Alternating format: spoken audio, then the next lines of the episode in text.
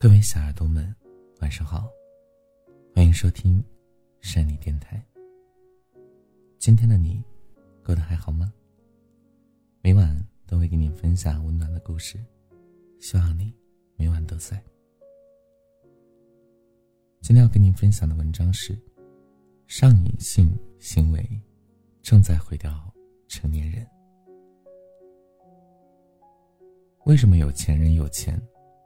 是因为他们掌握了人心的弱点，就像资本自媒体发展到短视频阶段，因为短视频太让人上瘾了。你是不是有这样的困惑？明明就想刷个三分钟，转头却发现已经过去一个小时了。让你上瘾，又让你忘记时间。可是最可怕的是，当你一阵儿刷下来之后，你甚感空虚。也不太记得刷了哪些内容，只是在刷的时候总感觉停不下来。短时间内给你快乐的东西都很容易上瘾，像刷短视频、打游戏、吃垃圾食品，不需要你努力，它都有各种机制带领你一步步的走进它的圈套，剥夺你的时间，甚至是金钱，让你沉沦，甚至给你一种错觉。但说实话，这种上瘾性行为正在慢慢的毁掉成年人。既然聊到上瘾，首先我们要分析一下，我们为什么会因为这些廉价的多巴胺而上瘾？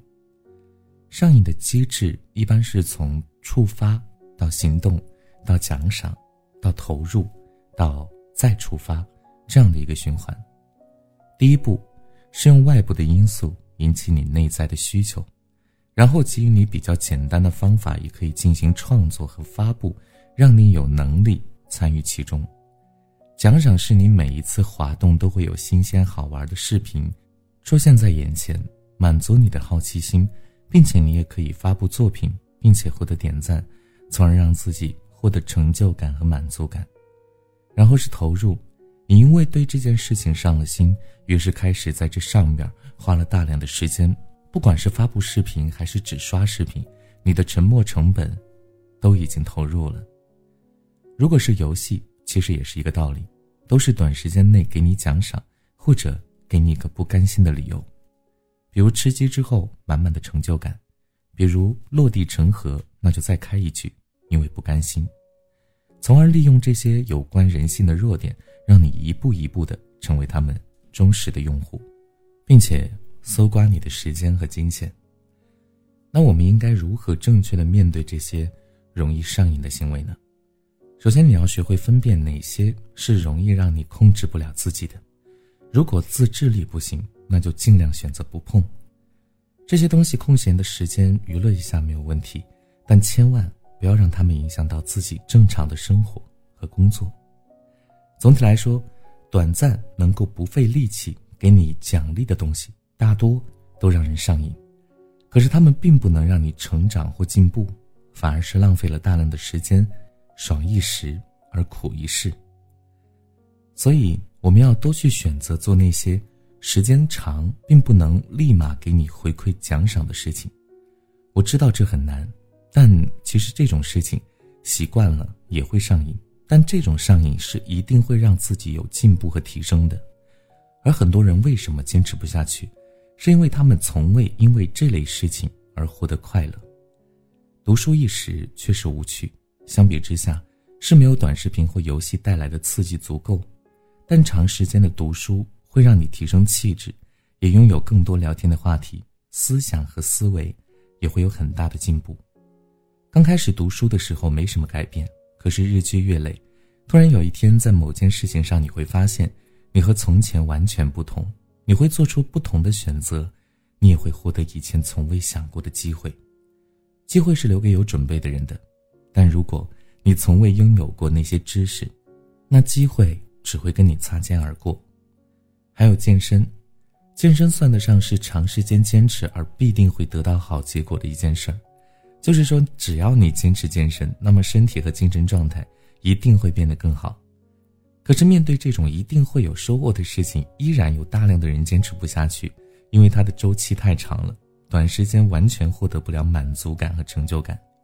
所以，人与人之间的差距，就是从这些长时间且收获稍慢的事情上拉开了距离。有的人沉淀了多年，只为了那一瞬间的绽放；而很多舞台上的演员为什么光鲜亮丽？那是因为他们台上一分钟，台下十年功。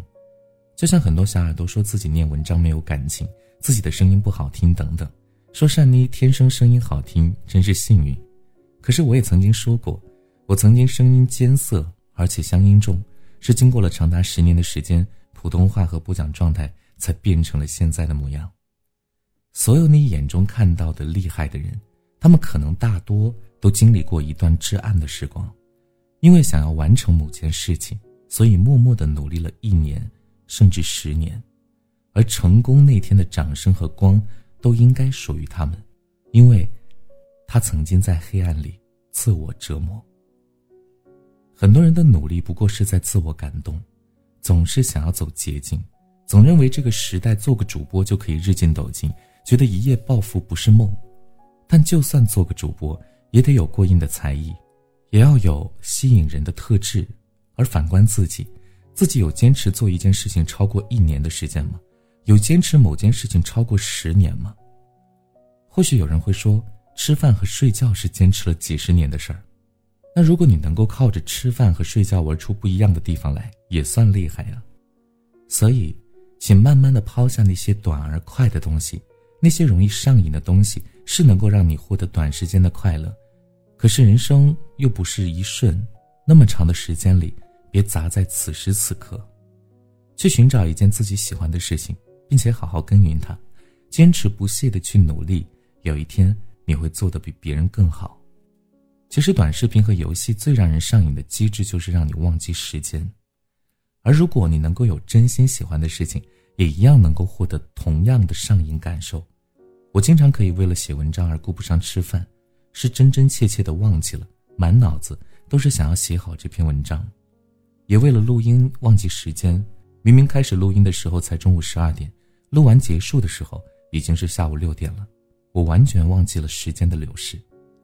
有时候看一本书，看到最精彩的部分，整个脑袋都沉浸在故事之中，仿佛自己就是那个主人公身边的人，与他一起经历着某些事情。